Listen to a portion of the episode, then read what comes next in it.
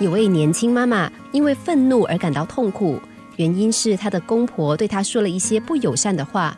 她说：“我再也没有办法和他们恢复往日的关系，以后的日子叫我怎么样面对他们？总有一天我会想办法报这个仇，让他们也尝尝这种滋味。”她的脸色十分吓人，成串的泪水从她脸上流下来。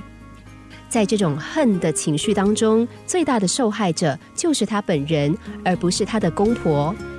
有些人无法原谅别人，是因为他们相信原谅就是赦免伤害他人的行为。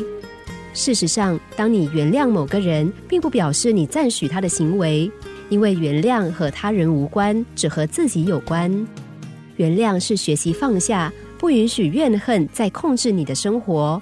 怨恨这两个词意味着再次感觉。如果你因为某个人误解你或是伤害你而恨他的时候，你将会再次感觉到伤害，利用怨恨再次的打击自己。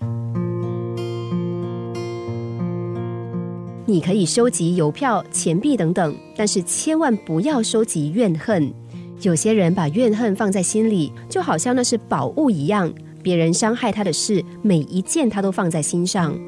他们收集委屈不平，就像收集用过的餐具，一件一件摆在橱架上亮相。没事的时候还拿出来看一看，这是不是自讨苦吃呢？